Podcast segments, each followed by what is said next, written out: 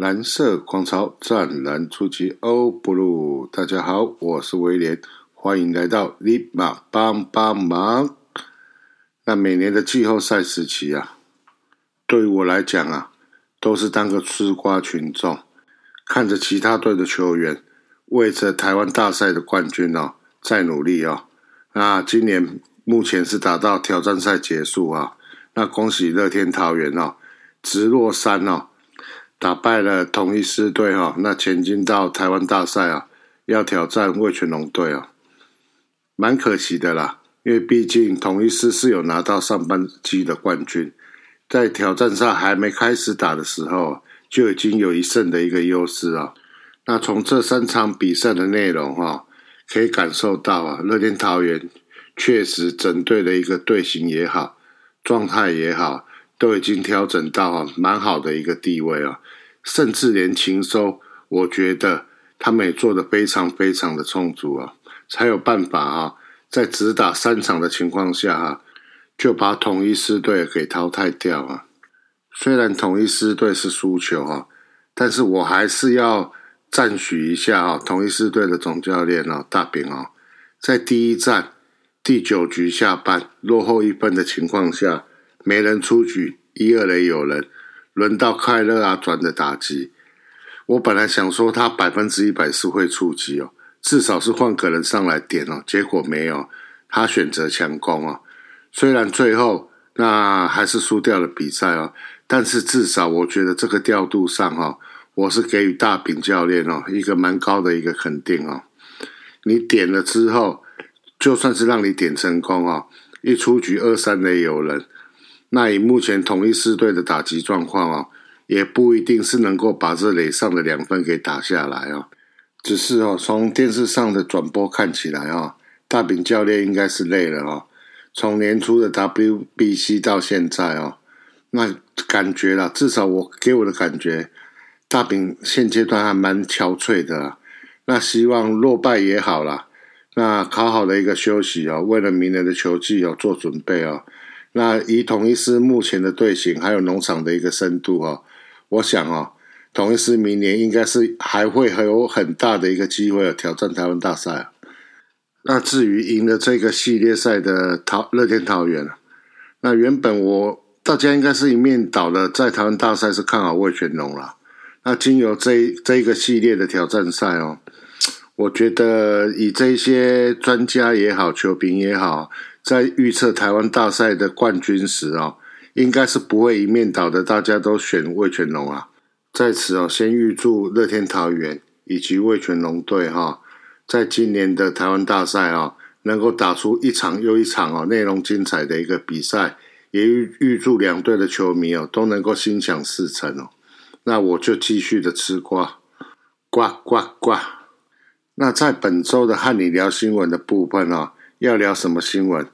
第一则新闻就是和大家聊台北的大巨蛋哈，在这个礼拜哈，那台北市长蒋万安哦，以及带着他的市府团队，还有新闻媒体记者啊，带我们简短的开箱了台北大巨蛋啊。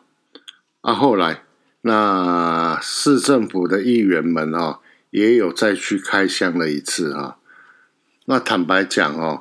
我个人看完了这两次的开箱哦，我是蛮失望的啦。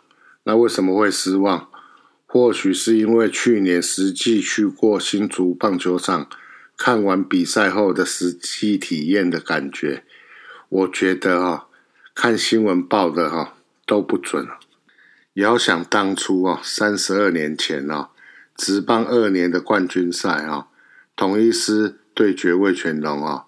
当初啊，我人在现场哦。当在下大雨的时候哦，我和其他人一样哦，其他身边的大哥哥大姐姐哦，一直对着行政院长郝龙斌郝院长哦，一直喊哦，我们要巨蛋哦，我们要巨蛋哦。那这颗蛋哦，已经花了三十二年才孵完哦。正常来讲，我应该是期待要很高啊。可是我只要想到。一颗蛋哦，要孵三十二年哦。坦白讲哦，我的期待感就非常的低哈。再加上去年的新竹棒球场的一个经验哦，更告诉我自己哦，台湾的工程品质啊，如果说政府没有很全力的去支持的话，品质坦白讲，一定不会好了，一定只是一个外表光鲜亮丽的球场而已啊。真正哦，使用的人哈，包含在比赛的球员，包含在现场看球的球迷啊，一定是不符合他们的期待了。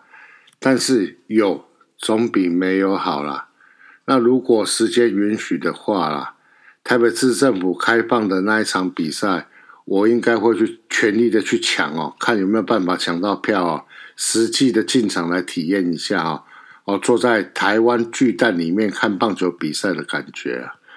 接下来和你聊一下哈，那在最后一个礼拜比赛的时候啊，悍将这些新秀啊给我的一个感觉。先从投手开始讲哦，投手就两位哦，第一位是黄子成，第二位是陈胜文。首先黄子成哦。黄子成是今年的二军的胜投王哦，他上了到一军哦，那是投了两局，那防御率是零，最快的球速哦，大概是一百三十七公里哦，那表现的中规中矩哦，那我觉得他距离要真正能够扛起至少本土五号先发的话哦，应该还有蛮长的一段路要走哦。那首先就是尽量把直球的球速哦。再拉快啊！那至于左投手陈胜文的部分啊，他是今年哦我们第二轮选进来的投手啊。那在包含选前和选后啊，那我们的邱总啊都对他赞誉有加，包含球速、包含转速啊，甚至包含控球啊。哇，邱总对他真的是非常的喜爱啊。那可是实际来到一军比赛哦，他本身他是投一点二局哦。防御率是高达十点八哦，那最快的球速哈来到一百四十一公里哦。那在第二场登板的时候啊，虽然很快就抓到两个出局数啊，那结果第三个出局数啊，却因为控球的问题啊，迟迟的抓不下来啊，一直投出保送啊。我怎么看起来哦，跟邱总所讲的哈，并不一样啊。他的类型哦，给我感觉哦，和我们目前正中的蓝凯青也好，陈伟林也好啊，那相似度蛮高的。最后来聊来聊到打者哦，那打者就是王念豪，他最后啊，总共出赛了四场哦，十九个打击哦，打击率是三成三三哦，那被三振率是二十一点一哦。虽然哦，王念豪目前的全垒打哦还没有打出来哦。但是从这四场的一个比赛内容可以发现哦，他的本垒板纪律哦，绝对是不会输给我们另外一位算是还是算菜鸟啦，东子恩哦。但是他的打击哦，不管是快速球也好啊，还是变化球也好啊，那都能够打得到球，扎扎实实的打得到球。我指的不是那种呃鸟碰哦。以他目前的一个打击状态啦，我个人是认为啊，只要持续的给他喂 PA 啊，那我指的喂 PA 是指一军的 PA 哦，我相信哦，他应该可以在一年内哦，在打击的部分哦，就可以给悍将的一军哦，一个源源不断的一个打击上面的一个火力输出啊。至于长打，只要安打哦，源源不绝的输出哦。那大家所期待的长打，包括二连安打也好，也就会哦马上出现哦在各位的一个面前哦。以上哦是我个人在这三位新秀啊这一个礼拜的一个表现哦，那个人的一个看法。在进入到下一段的球迷访谈之前呢，我再来无情的工商一下。第一个无情工商哦，每月斗内二五四哦，大叔野球有意思。月月赞助二五四，台湾棒球有好事啊！五十四元的金手套方薯粉啊，满一年会拿到精致的购物袋啊！一百五十四元的打击王番薯粉，满半年哦会送你精致的购物袋哦！满一年哦会拿到专属的五四三的雨布帽啊！那顶级的两百五十四元的 MVP 番薯粉哦，满半年送你精致的购物袋加五四三专属的渔夫帽。满一年哦，会拿到真正的毯子啊！让你和我们这些大叔哦一起谈啊。如果有感受到我们各位大叔哈用心制作节目的一个心意哈，哪怕是五十四元的金手套番番薯本也好，就是对我们各位大叔的一个肯定啊。那接下来宣传哦，另外一个哈，我们和永丰银行哈合作的 Sports 卡哈相关的内容哈，我们的主节目哦，大叔野球五四三哦，在今年下半年哦，有了一个新的合作伙伴哦。就是永丰银行哦，主打一张运动时可以收听节目赚回馈，让你动起来的信用卡啊！这一张永丰 Sport 卡是一张用汗水赚回馈的信用卡，只要每月加入永丰银行的汗水不白流 App，参加支持运动 Parkes 的揪团活动，并且达成 App 里面设计的运动目标，同时当月刷永丰 Sport 卡。永丰银行就会帮你抖内大叔野球五四三哦，抖内的金额是每个卡户刷卡消费的一趴哦，或是一个人最多上限每个月五十元哦，再加上卡片本身哦是有最高七 percent 的一个回馈哦，就算是你运动没有达标啊，仍然有不错的回馈啊，可以让大家来参考啊。那支持永丰 Sport 卡啊，就是支持大叔野球五四三哦。我们每年也都会提拨固定的比例哦，跟你赞助基层棒球。那最后还是要提醒大家啊，谨慎理财啊，信用至上。收听节目啊，然后边健身哈，然后又可以支持啊基层的棒球啊，大家何乐而不为啊？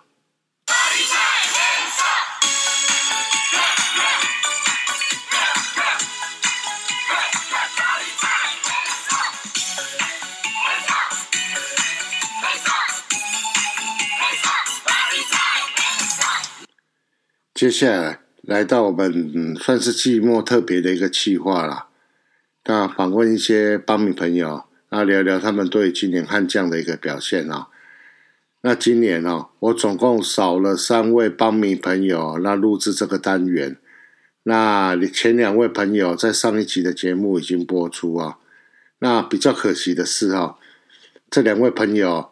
是在比赛进行中录制哦，所以录制的音质坦白讲非常的不好。那接下来的这位朋友大颗柠檬哦，我是选择在主场的最后一场比赛的赛后啊，在新庄棒球场的外面的喷水池哈，那进行录制啊，那音质的部分呢，应该是有好一点了。那大颗柠檬哦，如果有在逛 PTT 的朋友啊。应该对这一位朋友应该是不陌生哦，他非常活跃于棒球的四叉版哦，那常常发表一些关于他自己对悍将球员的一些看法。那现在我们就来听听属于他的一个访问内容。各位听众朋友，大家好。那今天录音的时间是十月二十号哦。那富邦悍将在主场的最后场比赛哦，对统一师刚刚打完，那悍将赢了哈。有始有终啊，算是一个完美的 ending 哈。那今天的赛后，我特别邀请，我特别讲哦，这个是重金礼聘邀请的哦，因为他下半季的时候一开始是去当兵啊。那这一位帮米朋友就在也在 PTT 的那个四叉版非常有名的大颗柠檬哦，雷梦四八七哈。那首先先请大颗柠檬先跟听众简单的自我介绍一下。听众朋友，大家好，我是大颗柠檬啊，P T T I D 是雷蒙四八七啊，在帮富邦的退群很也很常看到我，如果没有没有来看比赛的话，那今天呢很开心哈，那邀请到你哦，所以你看我特别哈是在赛后录音哦，不然的话我昨天邀请的那两位帮迷朋友哈，那是选择在比赛中的时候录音哦，那个录音的品质会比较差啊。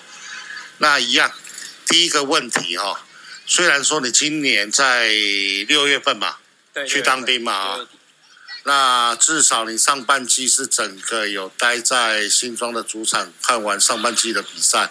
那当兵的时候，听说你也晚上也是可以加减看嘛？对对对。然后十月十四号的时候正式退伍的时候，又马上进场来帮悍将加油嘛？对。好，那第一个问题啊，跟昨天那两位。帮民朋友问的问题一样哈。今年整年度哈，你对富邦悍将的看法？这个看法哈，你可以讲关于行销，可以讲关于战绩。我觉得行销部分就不用再讲，就是五队最顶的啦。那战绩部分，我觉得富邦今年有想要做重建的动作，但是他们重建的方向比较奇怪一点，就是像。我们重建可能都是从二军农场的选手拉上来使用，但今年富邦使用的外野新秀是去年选的，包含周家乐、蔡家燕。那他们其实，在富邦占了非常大的 PA。呃，我手边的资料啦，他们两个今年周家乐是一百四十六 PA，那蔡家燕是七十五 PA。那基本上以富邦来说，这都是集战力的用法。以往来说，集战力像范国成跟新元旭，他们吃到一百八、两百的 PA，他们都可以打出点七的 OPS。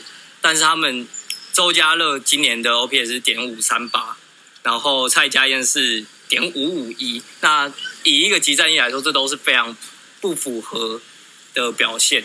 那间间接的也在伤害球队。那你可能说？哎，富邦外也没有新秀啊，外野人才很少啊。但其实以呃以孔念恩来说，他今年打出的成绩，他的 PS 一百多，那他就算经历过了低潮，他的 OPS 都还是比蔡家燕跟周家乐高，甚至他的手背还比较稳定。那像我们季末拉上来的陈真跟高国林。国林就不用说，他原本就有那个实力，只是比较伤病缠身。那陈真就是真的一直被冰在二军，不知道什么使用，可能是因为手背问题，教练不敢放心的用他。那这两场看下来，其实他手背不是不好，不是到不能用，就是你敢不敢用的问题。那我觉得这是比较，就是在外野部分可能比较拖战机的部分，大概是这样。那再来，我觉得。比较可惜的，可能就是悍将很常有一连长串的低潮，就是像上半季的季末跟下半季的中间，可能有一波十连十几连不胜啊，九连不胜之类的，这这问题就比较难解决，因为选手可能会累，而且副副帮的教练团容易就是哦，我这场打的顺，我就不换先发打去，那久而久之也造成选手的疲劳。那当然，主战捕手戴培峰的受伤，对于上半季的影响来说比较大，因为阿德本身就痛痛，所以他比较难长久的蹲捕。那很依靠戴培峰的蹲捕能力。那他在下半季回归之后，训呃复健赛也打的不够多，那也很明显受到伤势的影响，所以火力展现不出来。去年可以打个。大概点点六点七的 OPS，那今年只落到剩点五点五左右，还点五保卫战这样。那申浩伟的部分，我是觉得今年他有成长，但稳定性还不够。他就是高潮很高，低潮很低的选手。像今年的四月份开季的时候，他热身赛打得很好，但是一一到开季，他马上就软手陷陷入一个很长的低潮。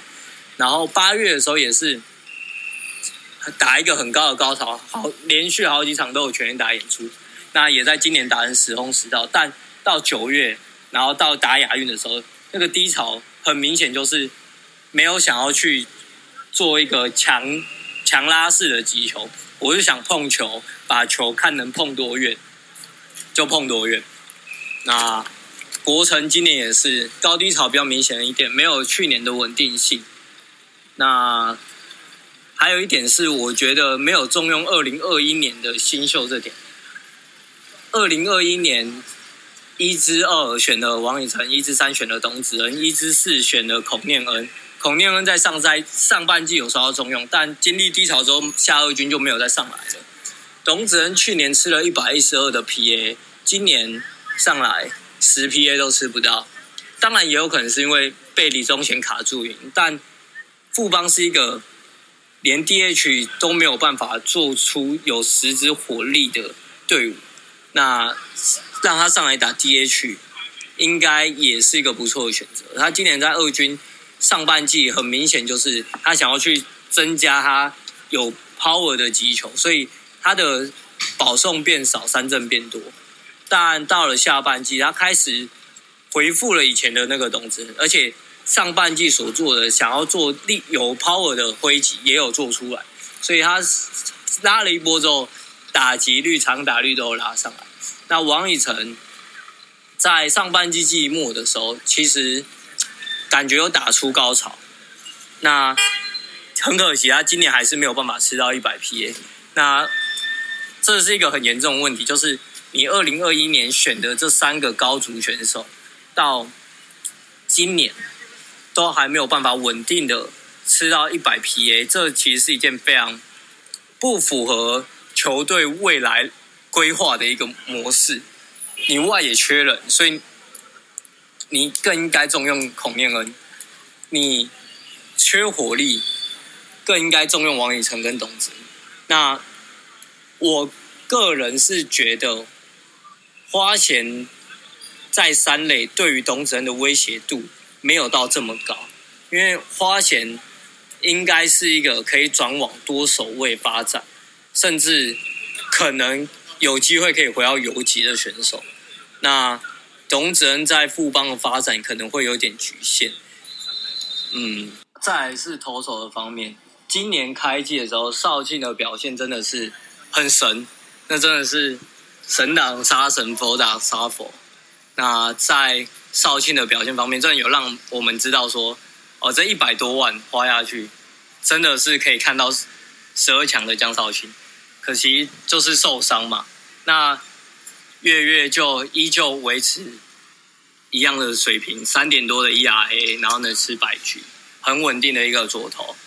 那比较担心的就是明明年我们五号土头到底要用谁？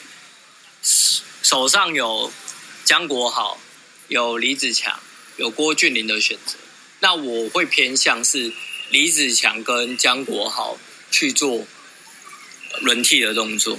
因为李子强他其实有很好的 staff，但他的问题在于他的体力不够长。那国豪很容易遇到是一举报的问题。那让他们有充分的休息，两个人做个轮替。那在休息的那个礼拜，也可以去支援牛棚的投球，做做个牛棚日，让自己的身体呃在赛季中的状态。那今年比较大的问题，其实应该是出在牛棚。其实富邦后面找的羊头瑞尔拿恩利啊，其实都有不错的压制力。那在吃局数方面，也可以吃到六局七局。那我们很常看到的是，在七局的时候啊，富邦的牛棚有出现状况。那我觉得季初还没有这个问题，是大家的体力都还在线。但罗曼的使用方式就是，哦，你好用我就一直用，天天用。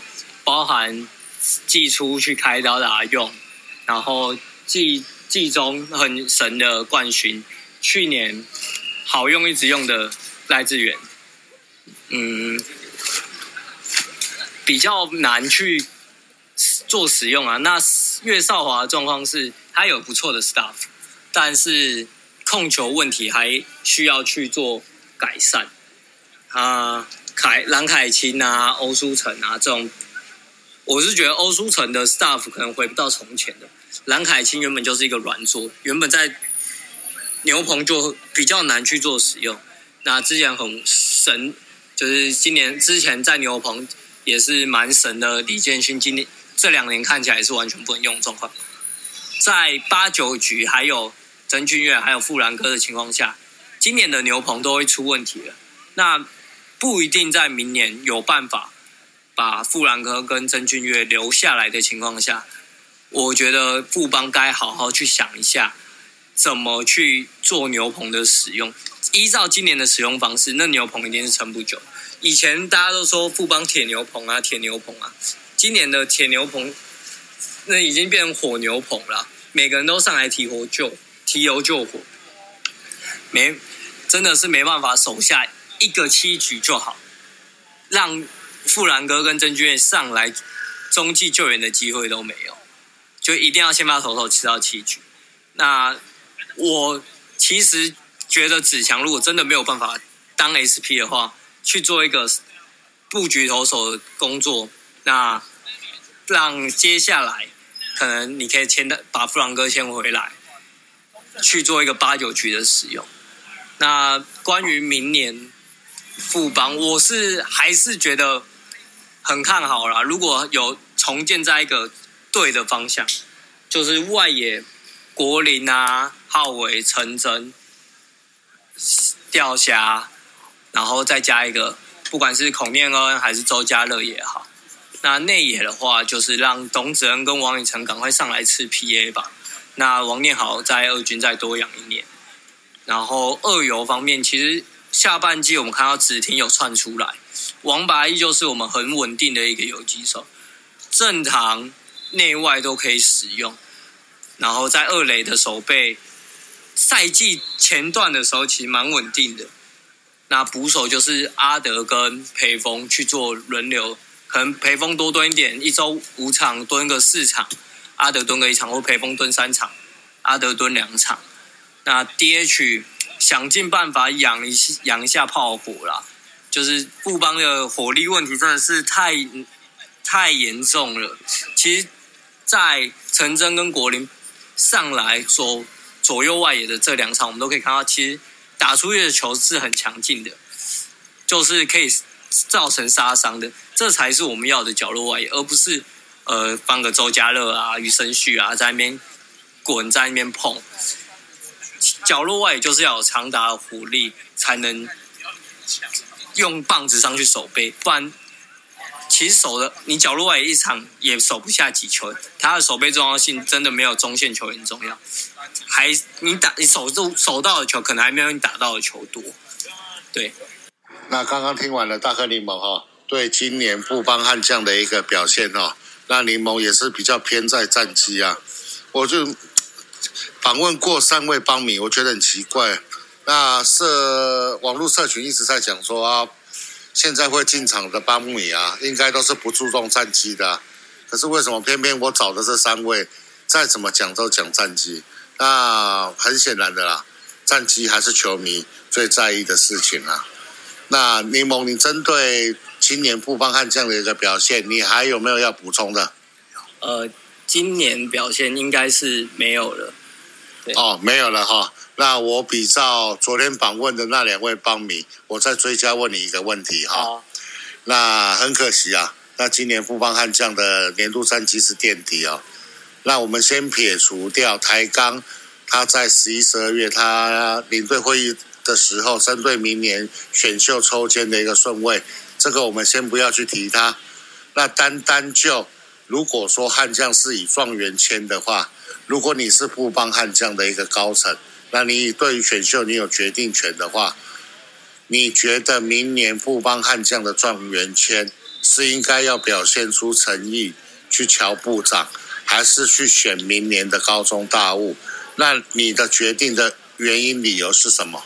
呃，其实我会觉得还是要囤高中新秀了。那会就是他们不管他们可不可以养成。张玉成那种等级，那至少你的农场不会贫瘠。那看一下明年我们有机会拿到的柯敬贤，如果没有出国的话，杨念熙如果没有出国的话，张俊伟如果没有出国的话，那这三个都是蛮令人期待的嘛。柯敬贤有有外野的手背，可以兼职中外野，那在角落他会是一门大炮。杨念希现在是守游击跟三垒嘛，所以蓝布邦的三垒真的是很平，就是真的是很拥挤啊。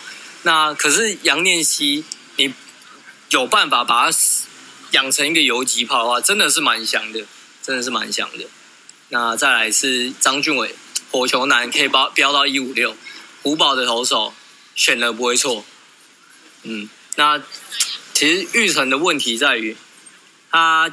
今年的大联盟的年薪是八十五万美金，真的真的有点贵。就是就算明年他是小联盟约，可是到上大联盟，他的底薪还是七十六万，七十六万美金，你一年没有花个两百万去，诶，一个月没有花个两百万台币月薪去找他，真的是有点难瞧回来。虽然他对于我们的战绩绝对是有实质的帮助，但棒球不是一个人打的比赛，它需要团，就是它是每个人串联起来才能去打的一个比赛。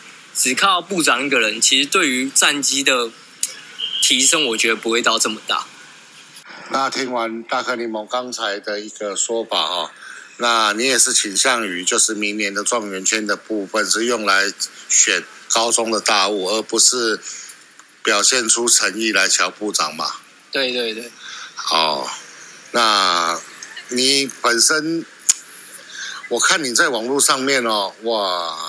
很发达，很活跃。那包括悍将的突起啊。那在访谈的最后啊，有没有是能不能用一句话送给富邦汉明年的富邦悍将？嗯，加油！这么简单，就是加油。因为我觉得这支球队真的，你说要向心力，要行销，要就是要拉拉队。要应援团，要应援曲，真的都很好了，真的就是差一个战绩。其实我们可以看到，说今年在不管是去年萝莉的隐退赛，还是今年国会隐退赛，其实邦迷一直都在，但就是战绩问题不进场。包含像今天隐退赛，我们都五千多人进场，今天还是一个下着大雨在打的比赛。其实邦迷一直都在，但没有人愿意进场看一场输球的比赛。所以，其实我个人是觉得输球没关系，但你至少比赛要打得精彩。那比赛要如何打得精彩？其实不管是投手战还是打击战，就是其实都蛮精彩的。可是布邦的打击真的是有点颓颓靡啊，所以要想办法把自己的火力展现出来，让球迷知道说我们是一支攻守兼备的球队，我们。不但会打球，我们还会赢球，那球迷自然就会进来。不要就是，我个人是觉得，有没有季后赛，有没有冠军赛，其实对我来说，我对这支球队的爱是不会改变的，因为我看了二十年。但你有就是一场比赛精不精彩，真的会影响到一个球迷对于进场的意愿跟支持的行动力，所以。真的加油一点，多练球一点，然后好好打，让大家知道富邦悍将不是一支这么容易欺负的球队。好，那今天哦，非常谢谢大颗柠檬哦，那牺牲掉他赛后哦回家，然后玩手游的时间哦，那接受威廉我的一个访问哦。那因为我们访问的地点是在球场外面的喷水池哦。那现在刚好 FA 准备下班哦，正在场外进行签名、拍照、大放送哦。那我能不能再私心了哈？再追加一个问题，这个是昨天那两位帮迷我没有问的哈。为什么今年你退伍回来之后哈，杰西会在环形舞台对你比脸颊爱心？你知道我看的真的是很突然的，为什么？它是比它是比柠檬啦。它那个是大颗柠檬，那个是大颗柠檬，那个不是脸颊爱心吗？那不是，那是大颗柠檬啊！因为刚好朋友都有帮我做那个标语啊，就是我退伍了嘛，然后叫凯威进去当兵，然后还有就是 J C 我退大颗柠檬退伍了，这样那刚好他也有看到，那他刚好也会光视察版，然后我的签名档就是杰西这样子。就是杰西真的是很漂亮、很可爱、很亲民啊！大家多多支持他，多多买一下他的商品。那你有没有借借借着我的节目啦？虽然可能杰西他没在听啦。嗯。你刚才有送一句话给明年的布邦悍将嘛？嗯。那你有没有一句话想要送给明年的杰西？希望你永远待在富邦，不要再去小龙女了。这样子啊？好。那谢谢大哥柠檬啊！那我们明年去开幕战见哦。开幕战，哎，可能可能季前赛、热身赛就会见了。OK 啊，大哥柠檬，谢谢你哦。不会不会。啊，拜拜，拜拜。以上啊，就是大哥柠檬四八七的一个访问的内容哦。那谢谢他接受我的访问哦。那在节目的最后，先预告一下啊，下周的节目啊，是尼玛帮帮忙本季的最后一次的一个节目。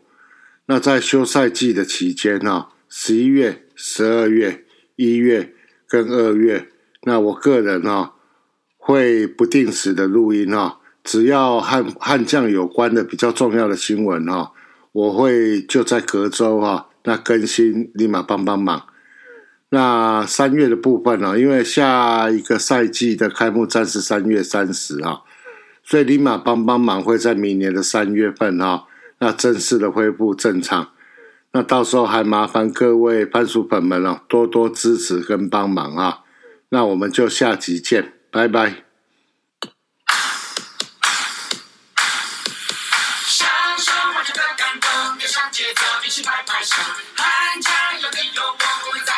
加油！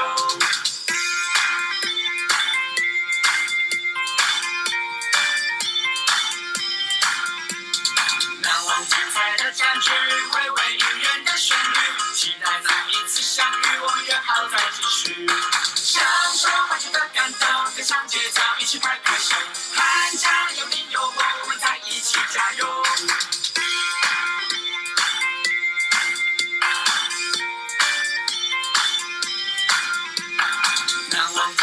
的战局，微微音乐的旋律，期待再一次相遇。我约好再继续，享受发展的感动，跟上节奏，一起拍拍手。